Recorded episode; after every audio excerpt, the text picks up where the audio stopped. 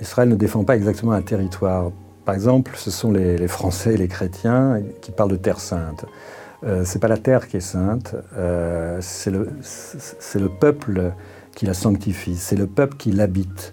Euh, il ne s'agit pas de, de, retrouver une espèce d'héritage et de s'asseoir dessus, euh, ni de chasser ceux qui l'occuperaient Il s'agit de redonner un sens à, la, vie terrestre finalement et au fait d'habiter euh, un monde. Il faut que cette, maison, cette demeure en soit une, héritée de ses aïeux.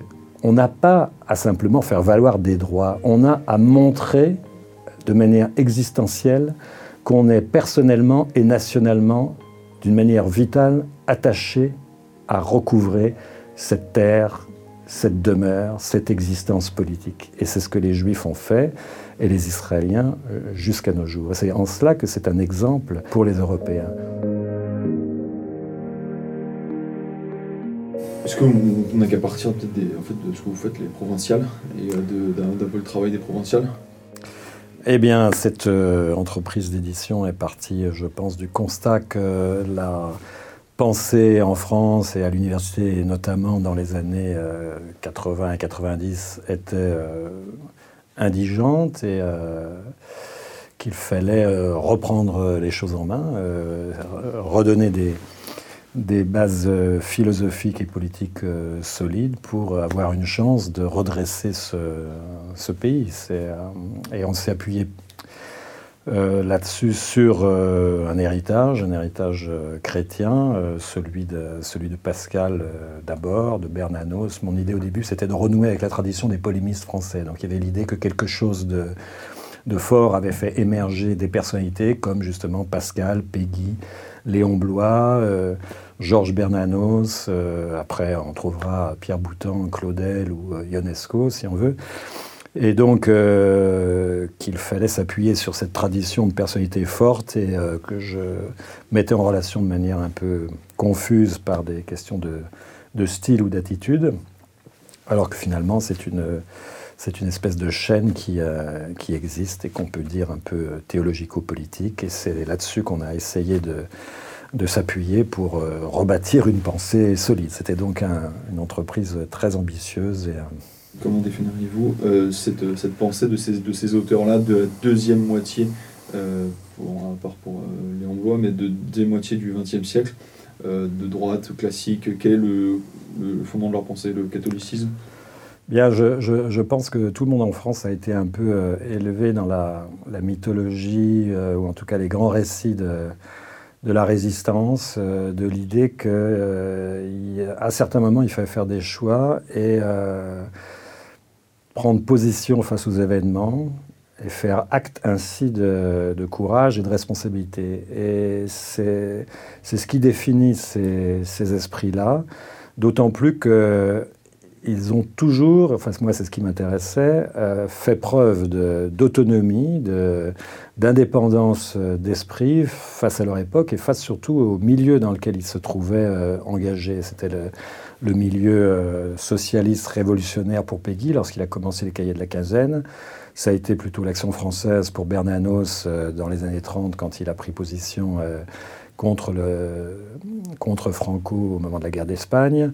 et Pierre Boutan lui-même a dû à la fois rompre avec le milieu maurassien en se rapprochant du gaullisme pendant la guerre d'Algérie et retrouver des une inspiration chrétienne beaucoup plus forte que ce qui existait dans le milieu du journalisme politique à l'époque. Donc euh, euh, cette, cette, indépendance euh, d'esprit qui n'est pas une manière d'être un rebelle comme on l'apprend dans les écoles, mais plutôt d'aller chercher le souffle qui vient justement d'une tradition et qui, nous porte vers une espèce de non pas d'idéal, mais, mais, d'absolu, voilà, cette manière de nous mettre en, marche et de fait de nous isoler parfois du courant dominant, c'est ça qui m'a paru saisissant chez, ces gens-là. Et on se rend compte en les étudiant que ces esprits libres ont tous rencontré à un moment ou un autre de leur histoire euh, le peuple juif et Israël en tant que, symbole de cette euh, indépendance d'esprit et de cette continuité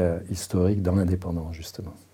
vous, disiez aussi que tout esprit libre, à un moment donné, va faire la rencontre d'Israël en, tant que, en, en tant que peuple, en tant que nation. Est-ce que vous nous expliquer eh ben de fait, si on est honnête, c'est-à-dire si on prend en considération, et ça c'est la, parce que la culture gréco-hébraïque qui nous a appris, euh, avec les Grecs et les Juifs, justement, à, respecter euh, l'histoire, euh, la succession des faits, aussi un héritage culturel, même si on a évidemment un droit d'inventaire et de critique, on doit prendre ça en considération. Eh bien, personne n'est étranger à, sa, à sa nation. comme disait Boutin, je, je nais ici et non ailleurs, héritier euh, d'un nom, fils d'une famille. Donc ça veut dire qu'on appartient et on essaye de s'inscrire dans une histoire. Et c'est toute la tâche éducative. Eh bien, euh, cette histoire, pour nous, euh, c'est l'histoire des nations européennes, c'est l'histoire des débris ou de l'héritage de ce qu'on a appelé la chrétienté. Et cette histoire s'est bâtie sur la référence de l'ancien Israël. Donc c'est quelque chose de constant. Quand les, les Français, il y, a, il y a deux ans, étaient très, et le monde entier a été très ému par l'incendie de Notre-Dame de Paris, tout le monde a senti que c'était plus qu'un monument, qu'un bâtiment euh, archéologique ou historique qui, euh, risquait de, s'effondrer, que c'était bien euh, quelque chose, un, symbole structurant de notre représentation nationale.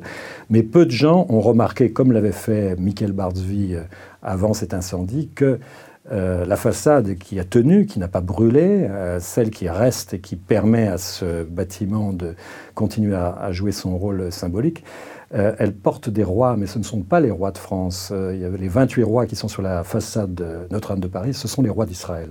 Je pense que c'est un signe assez fort de ce qu'on rencontre lorsqu'on creuse l'héritage et l'origine de l'histoire européenne ou de l'histoire de France en particulier, qui a eu ce rôle important en Europe. Et c'est une histoire qui ne nous vient pas simplement du, du passé comme un héritage, mais qu'on doit porter plus loin, qui dégage en fait un horizon, puisqu'en effet, on ne peut plus regarder aujourd'hui les rois d'Israël et le peuple juif exactement comme le faisait euh, Saint Louis à son époque, ou euh, voilà, les, temps ont changé et le XXe siècle nous a obligés à nous souvenir que le vrai Israël n'était pas exactement l'Église, mais surtout était le peuple juif qui continuait à exister et qui avait reconquis sa souveraineté politique. Le, christianisme et l'accomplissement euh, du, judaïsme de l'Ancien Testament, qu'est-ce que le judaïsme peut encore apporter, mal, euh, bien qu'il est censé avoir été accompli? Eh bien, on voit aujourd'hui que le, judaïsme a énormément à accomplir. D'abord parce que le judaïsme, en fait, n'existe presque pas euh, euh, depuis la Révolution française en particulier, mais c'est aussi une tradition euh, qui vient de la conception chrétienne des Écritures. On considère le judaïsme comme une religion. Or, le judaïsme n'est pas exactement une religion, le mot religion n'existe pas en hébreu d'ailleurs, euh, c'est plutôt la religion nationale d'Israël. Et donc, Israël, aujourd'hui, euh, nous oblige à nous souvenir qu'il n'existe pas d'individu sans appartenance nationale et que c'est cette appartenance nationale seulement qui se traduit par un ensemble d'héritages de mœurs notamment de religion, mais pas seulement, qui euh, nous relie à l'histoire. Il n'y a pas d'individu, euh, il n'y a qu'un euh, être humain qui, qui, est né dans une famille. Tout le monde est né, tout le monde était né jusqu'au XXIe siècle dans une famille. Tout le monde avait eu plus ou moins un père et une mère. C'était ça qui fondait l'humanité. Et ça, c'est vraiment la conception juive. On est fils de quelqu'un et on s'inscrit dans l'histoire d'un peuple de cette manière-là. Et donc Israël, n'est pas d'abord la religion juive, c'est euh, un peuple, une existence nationale qui est donc à la fois un héritage, une mémoire et aussi une manière de se projeter dans l'avenir.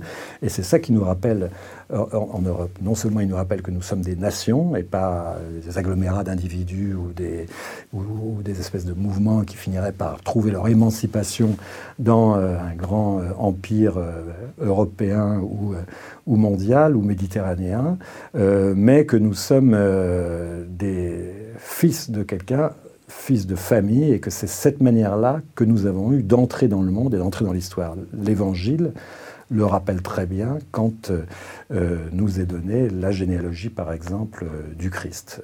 Jésus ne tombe pas du ciel, si on peut dire, mais il est inscrit dans l'histoire d'une famille, dans l'histoire d'un peuple, et d'ailleurs, euh, Claudel, euh, dans un livre que nous avons réédité, qui s'appelle Une voix pour Israël et qu'il avait fait paraître en 1950 pour célébrer la création de l'État d'Israël, il avait cette formule saisissante mais parfaitement juste, c'est Israël qui a accordé à Dieu l'incarnation. Vous disiez aussi euh, dans la discussion, Israël résiste à Babel, à l'Empire, et se constitue en tant que nation et devient un exemple de nation face à un empire. En fait, toute, la, toute l'histoire euh, juive, depuis, euh, depuis euh, pourrait dire presque depuis Abraham, même si c'est peut-être remonté un peu, un peu haut, en tout cas depuis, depuis Moïse, et ensuite à l'époque des Maccabées, et ensuite à l'époque évidemment des grandes révoltes juives face à l'occupation romaine des, premiers siècles de notre ère, euh, s'est posé justement comme euh, farouche affirmation euh, d'autonomie politique parce que l'existence d'Israël, le peuple choisi, le peuple élu, le peuple constitué par Dieu pour recevoir sa parole, ne devait pas euh, se fondre dans euh, le, paganisme, le polythéisme et l'impérialisme de l'époque. Il devait exister comme nation et parfois contre les, empires. ça, c'est une constante euh, de l'histoire juive qui a été perdue de manière malheureuse pendant 19 siècles parce que les Juifs ayant perdu, ayant été dispersés définitivement en 135, n'ayant jamais pu se reconstituer comme, euh, comme, euh, force politique euh, nationale étaient devenus les jouets de l'histoire des, des, des, des, spectateurs et des victimes et non pas des acteurs. Et donc il a fallu cet effort et ce miracle dont on parlait tout à l'heure pour se redonner une existence historique et essayer d'avoir un jeu euh, dans le jeu politique une, existence face aux, puissances euh, supranationales et à tendance impériale, et on dirait, euh, enfin c'était Anna Arendt qui disait ça, mais Boutan le disait aussi, aux tendances totalitaires des, des entreprises impérialistes ou mondialistes. La nation n'est pas totalitaire parce qu'elle impose une mesure. Et Israël, comme entité politique, se réfère à cette religion du Dieu d'Israël parce que le Dieu d'Israël est quelqu'un qui établit une relation intime avec chacun d'entre nous, et en tout cas avec tous les membres de la nation hébraïque euh, auxquels il s'est adressé euh, jusqu'au premier siècle de notre ère. Euh, mais il s'adresse aussi, il constitue, il, veut un dialogue, une transmission à l'intérieur d'une histoire nationale. Il ne s'intéresse pas simplement aux individus, mais à la manière dont leur parole est reprise. Et une parole, de toute façon, n'est jamais quelque chose d'individuel. Boutan a suffisamment réfléchi sur le langage pour nous rappeler que du moment que quelqu'un parle, eh il s'adresse dans la langue d'un peuple, d'une nation, et il s'adresse aux membres de cette nation, en tout cas à ceux qui épousent cette langue comme euh, moyen de communication.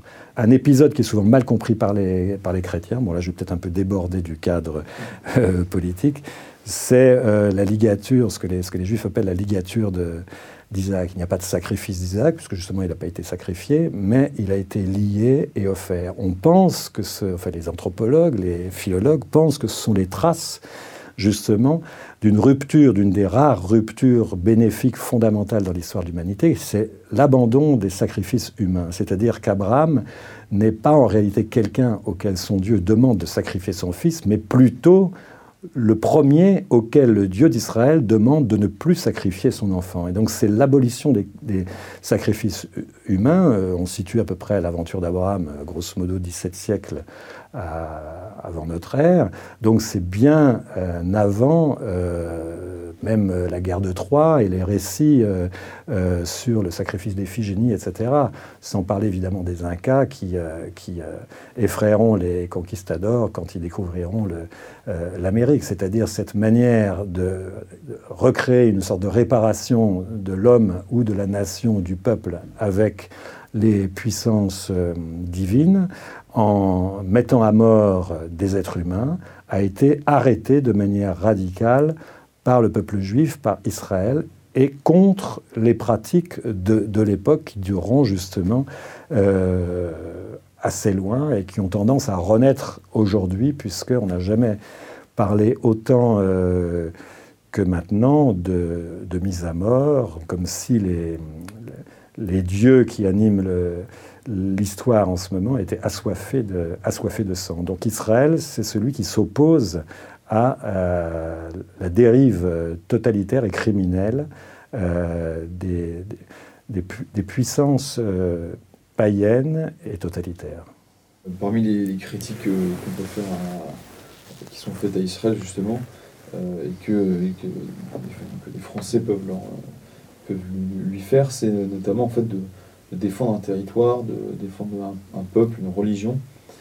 Est-ce que c'est pas c'est pas contradictoire d'être nationaliste français et, euh, reprocher euh, à Israël ce qu'on ne peut pas faire ici Alors en fait, euh, Israël ne défend pas exactement un territoire.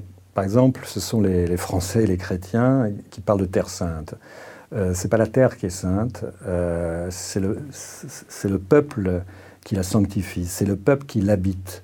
Euh, il ne s'agit pas de, retrouver une espèce d'héritage et de s'asseoir dessus, euh, ni de chasser euh, ceux qui l'occuperaient indûment. Il s'agit de redonner un sens à, la, vie terrestre finalement et au fait d'habiter un monde. Il faut que cette, maison, cette demeure en soit une.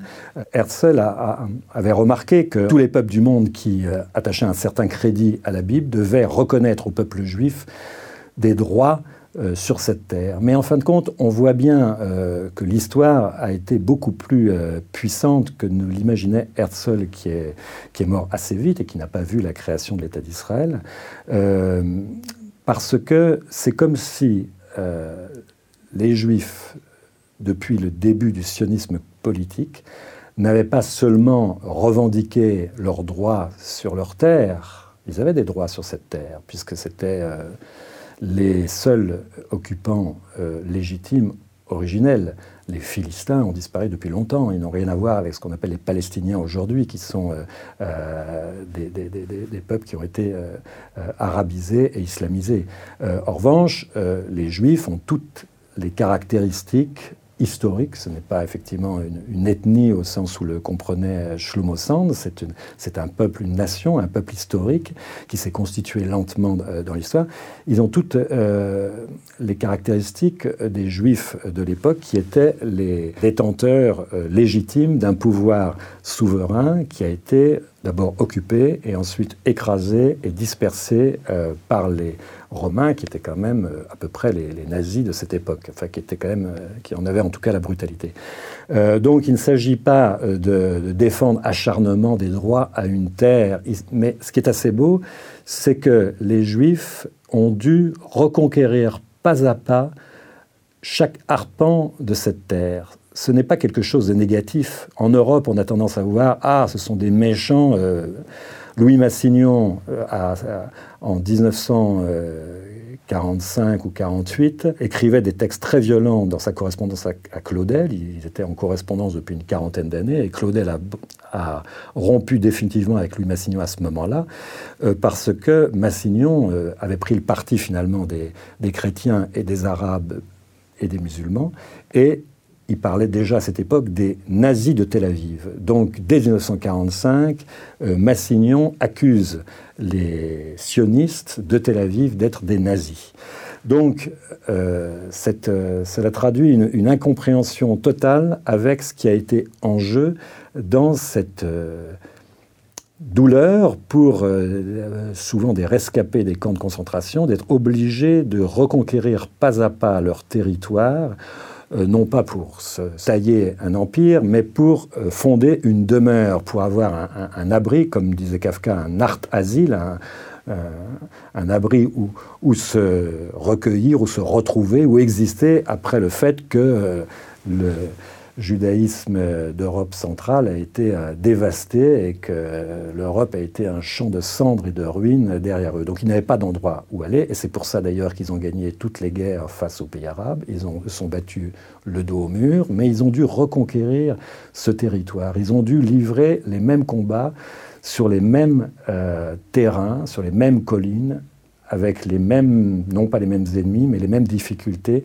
que l'ancien Israël. Et c'est une manière beaucoup plus forte que ce qu'on imagine justement en Europe ou dans le monde bourgeois du 19e ou du 20e siècle pour hériter de ses aïeux. On n'a pas à simplement faire valoir des droits, on a à montrer de manière existentielle qu'on est personnellement et nationalement, d'une manière vitale, attaché à recouvrer cette terre, cette demeure, cette existence politique. Et c'est ce que les Juifs ont fait et les Israéliens euh, jusqu'à nos jours. C'est en cela que c'est un exemple euh, euh, pour les Européens. On peut discuter discuter sans fin pour savoir si finalement euh, l'islam euh, a une présence depuis quand, comment s'est constituée l'Europe, etc. Est-ce que l'Europe était chrétienne? Est-ce qu'elle est devenue brutalement révolutionnaire? Est-ce que, comme disait Peggy, euh, le 14 juillet à 0h00, la France et la République a commencé? Évidemment non, c'était tout l'ancien régime qui avait préparé ça. il est intéressant de voir que, par exemple, la déclaration des droits de l'homme qui concerne la liberté religieuse, l'article qui concerne la liberté religieuse, reprend euh, mot pour mot, dans sa rédaction exacte, en fait, l'édit de Nantes qui avait été proclamé par euh, Henri IV et malheureusement révoqué par Louis XIV. Donc la compréhension euh, religieuse et la violence de la guerre civile, comme disait Pascal, le pire des mots, euh, la guerre civile, le pire des mots, disait Pascal, et c'est une phrase qui a été reprise par Maurras ensuite, vient de l'expérience des guerres de religion au XVIe siècle. Et ce que vit Israël depuis son existence, c'est que ce combat existentiel doit s'appuyer sur une affirmation, on dirait identitaire aujourd'hui, même si l'identité n'a pas beaucoup de sens, c'est plutôt l'affirmation, euh, dans le judaïsme, une phrase importante, tu choisiras la vie. Les juifs doivent choisir la vie contre le nazisme, contre les forces de destruction, mais ils ne le font pas individuellement, ils le font comme personne dans un peuple, comme existence nationale, et ça passe par une reconquête, une manière de prouver son attachement à un héritage et à une existence face à l'adversité, sans euh, être capable simplement de tirer des traites sur des, sur des droits qui dateraient de Mathusalem, justement. effectivement, les chrétiens ne comprennent pas cet attachement à la terre, ils croient qu'il y a un attachement à la terre, alors qu'il y a en fait un attachement à la signification de notre présence euh, sur cette terre et, un devoir euh, du peuple juif euh, d'affirmer sa relation à son Dieu, à son héritage, à sa tradition, quelle que soit l'adversité qu'on a en face. Et, l'héroïsme dont justement les, les, Juifs ont fait preuve euh, notamment euh, dans la construction euh, de l'État d'Israël et dans sa défense par la suite, est effectivement un, exemple pour l'Europe. Ce n'est pas l'expression d'une espèce d'idolâtrie du, politique ou de matérialisme de la terre, comme de nombreuses visions antisémites ont eu tendance à le développer. C'est une manière justement de prendre au sérieux l'existence de l'homme sur la terre pour échapper à l'enfermement dans l'étude dans lesquels avaient été confinés finalement les Juifs, qui n'avaient souvent pas le droit de, posséder la terre, qui n'avaient parfois pas le droit de la cultiver en Europe, qui d'autres fois n'avaient pas le droit d'accéder euh, à, certains, euh, à certains postes militaires. Il ne faut pas oublier que Dreyfus a été le premier officier juif à atteindre la sphère de l'état-major, et c'est pour ça qu'il a été l'objet d'une espèce de machination. Donc cet effort pour prendre en considération l'intégrité de l'être humain et donc sa relation à son corps, sa relation politique et sa relation justement à la terre qu'il doit habiter, c'est la manière d'incarner, on pourrait dire, d'incarner un héritage euh, qui est celui d'Israël, mais qui est aussi celui du Dieu d'Israël, qui passe par une réalité terrestre, qui est celle de la création, qui elle-même est bonne et sainte, mais qui doit être sanctifiée euh, par le bon comportement de l'homme qui s'y euh, attache. Et, pour une France en voie d'islamisation, euh, est-ce de ça euh, Est-ce qu'on est-ce que revendiquer nos racines chrétiennes, revendiquer qu'on est chez nous, est-ce que ça, ne suffit pas? C'est assez amusant, je trouve, qu'on se rende compte maintenant que la France a des racines chrétiennes. Parce qu'en fait, c'est le côté bénéfique de, l'islamisation ou du défi euh, islamique. D'ailleurs, on peut considérer qu'il a joué un rôle peut-être analogue dans l'histoire d'Israël. Peut-être que si euh, Israël n'avait pas trouvé euh, en face d'eux un peuple extrêmement combatif et même fanatisé par sa détestation des Juifs et pas seulement son attachement à la terre en question, parce que, bon, ça c'est une histoire compliquée dans laquelle on ne rentrera pas.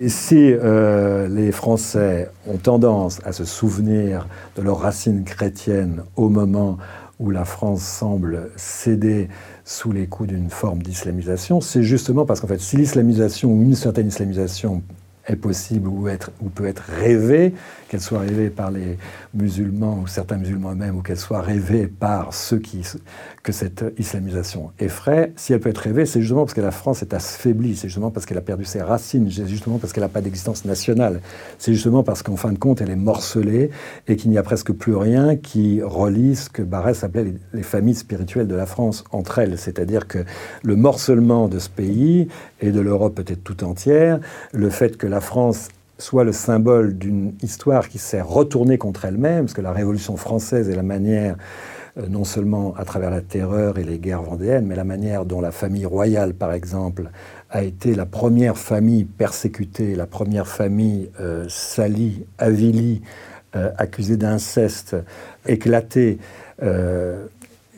eh bien, cette manière dont la France s'est en fait coupée de sa propre histoire, euh, et continue jusqu'à aujourd'hui à refuser cet héritage à la fois chrétien et qui est celui de l'Ancien Régime, contrairement euh, à tous les auteurs dont on parlait au, début, c'est-à-dire Bernanos, Peggy, euh, évidemment Boutan, Claudel, qui, connaissait les racines chrétiennes et les racines de la France dans l'Ancien Régime, le rôle énorme qu'elle a joué évidemment dans l'Europe, la, déflagration qu'a représenté la Révolution française, c'est parce que l'Ancien Régime avait d'abord justement fait l'université, les croisades, les grandes œuvres euh, chrétiennes. La Révolution française n'est pas arrivée, n'est pas tombée du ciel, n'est pas arrivée au milieu de nulle part. Et donc, s'il y a un souci d'islamisation, c'est simplement parce qu'il y a une faiblesse euh, structurelle de la France qui s'est manifestée à de nombreuses reprises et qui la rend presque un territoire ouvert, un territoire de, conquête, une espèce de ventre mou de l'Europe dans lequel les islamistes peuvent s'infiltrer pour créer du désordre et déstabiliser euh, leurs adversaires. Euh, ce n'est pas l'islamisation en tant que telle qui est un, problème, et je vous rappelle par exemple, c'était une remarque qu'avait fait Frédéric Ancel autrefois, beaucoup de juifs euh, paraissaient quitter la France parce qu'ils trouvaient qu'il y avait trop de musulmans euh, en France. Or, euh, vous savez qu'en Israël, il y a à peu près 20% d'arabo-musulmans. Enfin, certains sont chrétiens, mais grosso modo, un, État avec une forte identité nationale, en l'occurrence, Netanyahou continue à avoir la même politique que Herzl, c'est d'essayer de faire reconnaître de de d'une manière internationale et par ses adversaires que Israël est l'État des Juifs. Donc l'État des Juifs peut exister avec 20% euh, de, fortes minorités qui se sentent plus ou moins bien, mais qui bénéficient de plus de liberté que dans aucun autre euh, pays euh, arabo-musulman. Est-ce que vous pouvez nous parler de cette évolution qu'a vécu Pierre Boutan? L'antisémitisme de, de, Boutan ne venait pas seulement de Maurras, mais il venait aussi du milieu dans lequel il avait vécu. Il a souvent expliqué qu'il avait appris à lire euh, dans, dans l'Action française, euh, comme Bernanos avait appris à lire dans, dans La Libre Parole, le journal de, de Drummond. Euh, donc quand il est jeune homme, il devient effectivement responsable de la revue de presse dans l'Action française, mais en fait c'est en, en septembre 40 qu'il prend ses premières distance vis-à-vis de Maurras. C'est assez insensible. C'est la première fois qu'il lui désobéit ouvertement, puisque Maurras lui demande de rester auprès de lui. Et Boutan décide de partir à Casablanca. Et là, il va travailler avec Giraud à l'invasion euh, de l'Afrique du Nord par les. Euh, le débarquement des Américains euh, en Afrique du Nord, bon, et ça va l'entraîner dans toutes sortes d'aventures. mais disons que ce qui est intéressant, c'est qu'il racontera ça plus tard dans son livre sur Maurras, dans un chapitre qu'il appelle Dans le regard de Peggy, c'est c'est la lecture de Peggy et le souvenir de notre jeunesse de Peggy dans les années 40 qui va lui faire prendre conscience que l'histoire ne se résume pas à la vision un peu idéologique de l'action française. Et on voit bien que c'est son premier contact presque subconscient avec le philosémitisme euh, inouï euh, de Peggy, puisque Peggy est le seul écrivain français catholique dont on n'est pas honte en matière d'antisémitisme dans la première moitié du XXe euh, siècle et même sur, les deux ou trois derniers siècles. Donc Boutan va évoluer de cette manière-là, comme une espèce de germe de sa relation très forte à Charles Peggy qui va se développer peu à peu, mais Peggy c'est justement le spirituel et charnel, c'est cette relation à un christianisme charnel qui va s'affirmer peu à peu, parce que Boutan euh, va retrouver son christianisme euh, dans les années 40, après avoir passé une espèce de crise un peu dans laquelle il se croyait spinoziste, comme il le dit. Et par la suite, c'est l'expérience de la nation française euh, entre donc 54 et 67, avec des collaborateurs dont certains seraient juifs, et avec une réflexion géopolitique qui est contemporaine, des relations assez bonnes de la euh, quatrième République à ce moment-là, avec l'État d'Israël naissant, et ensuite du gaullisme qui va justement faire basculer peu à peu les choses. C'est à ce moment-là qu'il euh, essaie vraiment, en réfléchissant à partir de l'expérience d'Israël elle-même, qu'ils rompt radicalement. Et puis c'est aussi l'époque où on commence à, à, avoir des réflexions historiques assez détaillées, assez profondes, non seulement sur l'ampleur de la destruction des Juifs d'Europe, sur les mécanismes historiques. Ce sont des grands textes de Raoul Hilberg ou de Hannah Arendt qui sont publiés à cette époque-là, et, euh, aussi sur ce que euh, Jules Isaac euh, aura appelé l'enseignement du, du, mépris, c'est-à-dire la responsabilité de l'antisémitisme théologique chrétien euh, dans le processus euh, qui a conduit à la relégation et ensuite à la destruction des,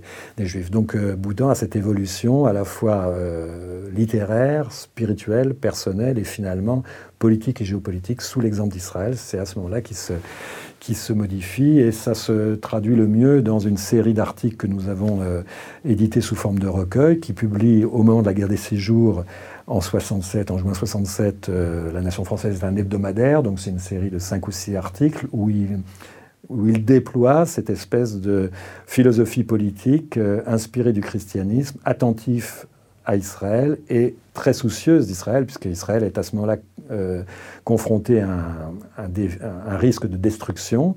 Finalement, Israël sortira vainqueur de la guerre des six jours, mais Charles de Gaulle prendra le prétexte de, cette, euh, ce conflit pour euh, euh, décréter l'embargo et modifier radicalement la politique française qui était plutôt une politique de soutien et d'armement d'Israël jusqu'en 67. Et à partir de là, De Gaulle va engager la France et ensuite toute l'Europe dans euh, euh, ce qu'il appelle la politique arabe de la France, c'est-à-dire qu'une politique résolument tournée vers les pays arabes qui sont à la fois une réserve de, de pétrole, une réserve de main-d'œuvre, une réserve de débouchés, et euh, pour bâtir un monde méditerranéen qui durera, dont, la mythologie durera jusqu'à jusqu'à Sarkozy, et penser que c'est une manière de s'opposer au bloc soviétique et euh, américains qui, sont les deux empires rivaux à cette époque-là.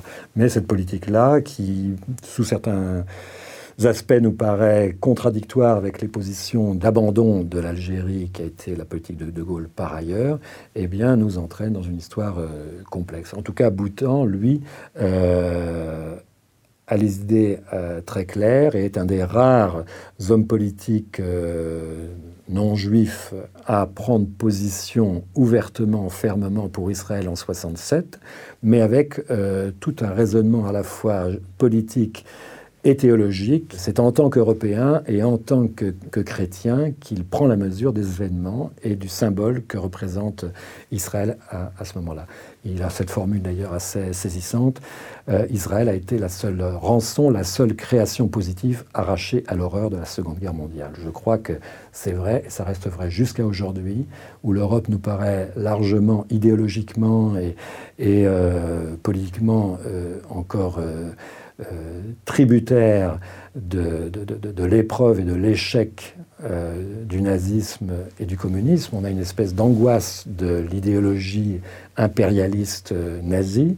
C'est d'ailleurs en ce nom qu'on condamne tout nationalisme, comme si c'était le nationalisme qui était la cause des guerres. C'est évidemment faux. il y a d'ailleurs un livre très bon d'un Israélien qui s'appelle Yoram Azoni sur justement les vertus du nationalisme et il considère très bien et à juste titre qu'au contraire Hitler était plutôt l'expression d'un impérialisme évidemment, il se situait dans la continuité euh, de l'impérialisme euh, prussien. Il voulait un troisième Reich. Et donc, euh, ce n'est pas le nationalisme qui a détruit l'Europe, mais au contraire, ce sont ses ambitions de créer des espèces de Babel. Et aussi bien Philippe de Villiers que Batilleur ou Jean-Frédéric Poisson ont rappelé que à l'origine, la construction européenne a été façonnée par des juristes qui étaient des héritiers des projets d'Europe nazie. Cette espèce d'Europe supranationale qui détruit l'héritage chrétien, l'héritage d'Israël en Europe, et qui finit par se rallier à la politique arabe et couper ses liens progressivement avec euh, l'entité sioniste, comme, disent, comme disait le monde arabo-musulman, jusqu'à jusqu'aux euh, efforts assez inouïs et peut-être euh, féconds de l'administration Trump pour rétablir euh, des liens diplomatiques entre certains pays arabes et l'État d'Israël. On dit que la France est coupée d'Israël, mais en même temps, l'antisémitisme en France a été très fort. Saint-Louis s'est inspiré du sacre des rois d'Israël, mais en même temps, il a fait le procès du Talmud. Non, mais justement, c'est vrai. Le, christianisme et euh, Saint-Louis, la monarchie française, s'est comprise, se sont compris d'une certaine manière en l'absence d'Israël. Israël était euh, avili, dispersé. Euh, son, avilissement était une espèce de témoignage en faveur de la validité du christianisme. C'était un peuple témoin. Mais c'était un fait historique, c'est-à-dire le fait historique, c'est que le christianisme, la théologie et la politique euh, chrétienne se sont bâtis euh, sur la destruction euh, d'Israël. donc ça a duré 19 siècles. à un moment donné, cette réalité a trouvé l'énergie pour modifier le cours de l'histoire et euh, alors même qu'il était en train d'être détruit en Europe, euh, une poignée de juifs ont réussi à, contre la volonté des empires britanniques et français, contre la volonté des, Allemands et contre la volonté euh, des, des, Arabes et des musulmans de Palestine et des pays environnants, ont réussi à organiser une migration lente qui était une migration de survie euh, en direction de la terre d'Israël, et à réussir à créer un État euh, pour ce qu'ils avaient réussi à sauver de la destruction de la Deuxième Guerre mondiale. 6 millions de Juifs sont morts euh, pendant la Deuxième Guerre mondiale de l'Europe centrale, 600 000 simplement étaient là pour la création de l'État d'Israël en, Palestine. Donc, cette réalité que la, monarchie française et l'histoire chrétienne s'est bâtie dans une espèce de dispersion et d'inexistence historique euh, des Juifs en tant que nation, eh bien, euh, cette époque s'est terminée euh, en 1948 à la création de l'État d'Israël. Et donc, il faut en tirer les conséquences. Ça veut dire qu'il faut relire cette histoire et creuser. On a découvert tardivement que Jésus était juif, que par exemple, comme le dit Benoît XVI ou comme le disait Pierre Boutan, euh, la Vierge Marie est entièrement juive, entièrement du côté de la première alliance. Elle n'a jamais été baptisée. C'est une jeune fille juive. Et c'est en tant que jeune fille juive qu'elle fait rentrer euh, le Christ, euh, le, Fils de Dieu, dans l'histoire d'un peuple et dans la réalité charnelle concrète. Ce peuple n'ayant pas disparu, c'est lui le vrai Israël et l'Église a été greffée dessus qu'à l'époque de Saint-Louis, il n'ait pas perçu les choses aussi nettement, on ne peut pas leur en vouloir, mais c'est justement pour ça que euh, cette relation de l'Église et de l'Europe avec Israël représente un champ d'investigation intellectuelle, théologique, philosophique et politique immense, dont euh, l'Europe et euh, le christianisme a bien besoin euh, lorsqu'on observe euh, simplement euh, l'état d'affaiblissement dans lequel ils se trouvent. Ils sont malades justement d'une idée fausse d'eux-mêmes et d'une sorte d'une tendance à psychologiser beaucoup la religion. On a beaucoup insisté sur la foi. C'est vrai que la foi est importante depuis Saint Paul et peut-être depuis Luther. On a beaucoup insisté sur la foi.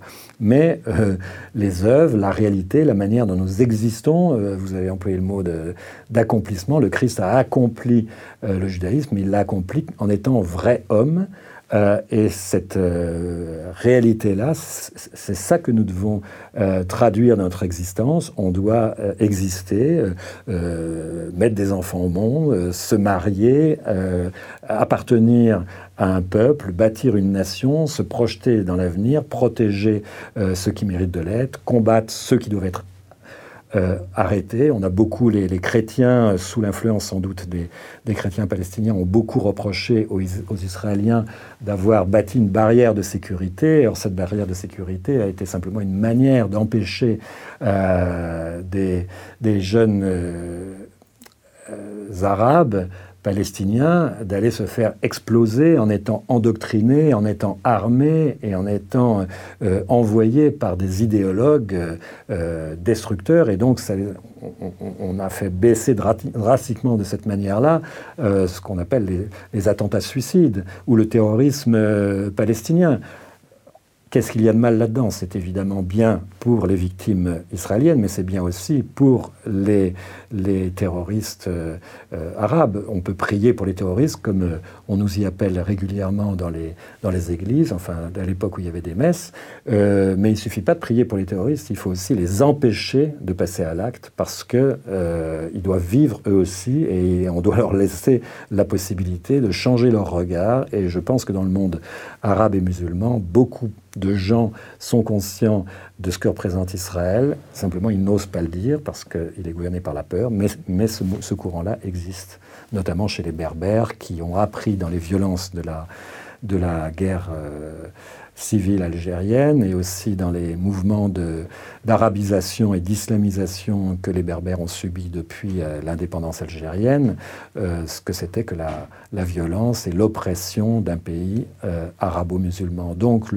Chez les Berbères, il y a une conscience qui se tourne assez régulièrement vers Israël, qu'ils considèrent comme un peuple qui a réussi à, rejeter ou à se libérer du joug de la conquête arabo-musulmane. Et je pense que les Berbères sont attentifs euh, à l'expérience d'Israël, comme pourraient l'être les Européens aussi.